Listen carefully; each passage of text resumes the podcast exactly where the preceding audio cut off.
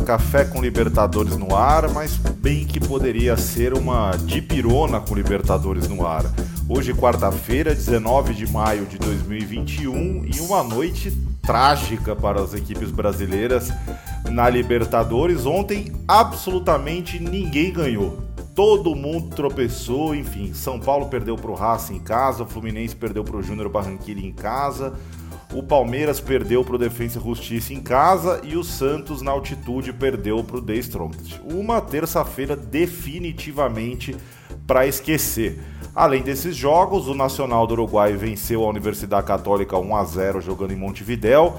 O Universitário do Peru jogando em Lima venceu o Independiente del Valle por 3 a 2. Com isso, classificou o Defensa e Justiça para a próxima fase. Defesa e Justiça e Palmeiras que ficam trocando gentilezas, entre aspas, né? Um vence na casa do outro é, e o Defesa e Justiça agora aí com essa sina de vencer o Palmeiras aqui no Brasil, sempre com, com um golzinho nos acréscimos, né? Começando a falar dos jogos de ontem, vamos falar primeiro do, do Santos, né?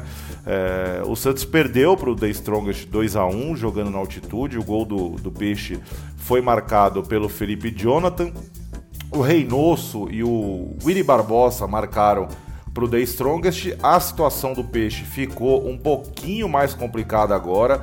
É, o Barcelona e o Boca ainda vão se enfrentar na quinta-feira, portanto, o Santos ainda ocupa a segunda posição com seis pontos.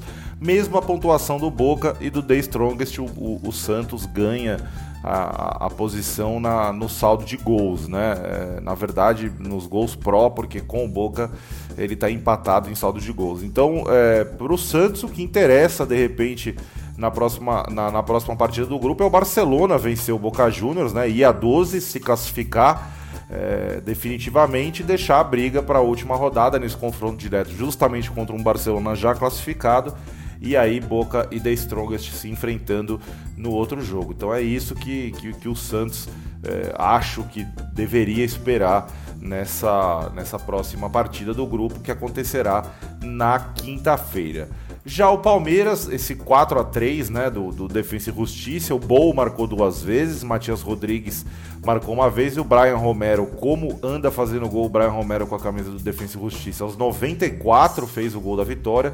Pelo lado do Palmeiras, o Zé Rafael, o William e o Gustavo Scarpa marcaram os gols. Foi um jogaço realmente. O Palmeiras já estava classificado, né? Enfim, até jogou com uma equipe alternativa, pensando na decisão do campeonato estadual contra o São Paulo, né, na quinta e no domingo. Palmeiras já garantido com o primeiro lugar do grupo, inclusive. Palmeiras 12 pontos, Defesa e Justiça 8 pontos são as, equipes, as equipes classificadas no grupo A. O Independente Del Valle e o Universitário, os dois têm 4 pontos, vão brigar por uma vaga nas oitavas de final da Comebol Sul-Americana. O Universitário terá uma missão mais ingrata, vai enfrentar o Palmeiras aqui no Brasil, definitivamente uma missão muito mais difícil. O Fluminense jogou no Maracanã, centésima partida de Comebol Libertadores no maior palco, no mais mítico palco do futebol brasileiro. Inclusive hoje nas redes sociais, no arroba LibertadoresBR, você encontrará um vídeo super especial preparado pela nossa equipe para comemorar essa, essa efeméride. Né? O Júnior venceu por 2 a 1 gols do Valência e do Cetré. O Abel Hernandes diminuiu para a equipe do Fluminense. O Flu ficou numa situação, claro, desconfortável, né? Poderia ter até conseguido a classificação de forma antecipada. Segue líder do grupo com oito pontos. River e Júnior Barranquilha ambos têm seis e o Santa Fé segue na lanterna com dois pontos. O River e o Santa Fé se enfrentam hoje, um jogo atípico, né? O River tem um, tem um problema com o surto de Covid em sua equipe não tem goleiro para escalar, então é um jogo realmente imprevisível.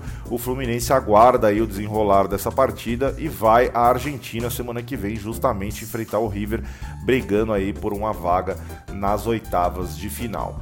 Já o São Paulo recebeu o Racing, perdeu no Morumbi pela primeira vez na história.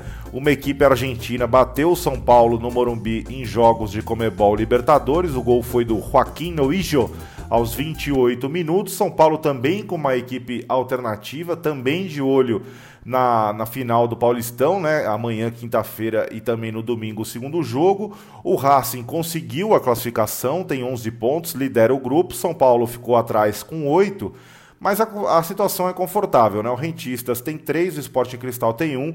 É, um empate entre, entre essas duas equipes classifica o São Paulo ainda nessa rodada. Se não, o São Paulo vai precisar pontuar em casa contra o Sporting Cristal na próxima semana para aí sim garantir a sua classificação nas, nas oitavas de final.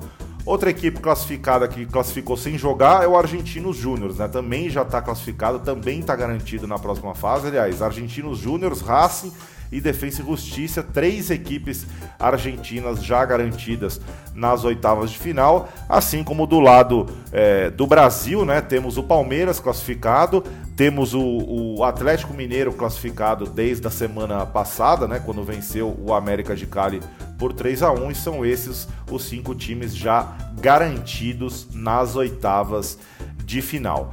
Na rodada de hoje, a gente tem Sporting Cristal e Rentista, 7 da noite, esse jogo que interessa bastante para o São Paulo.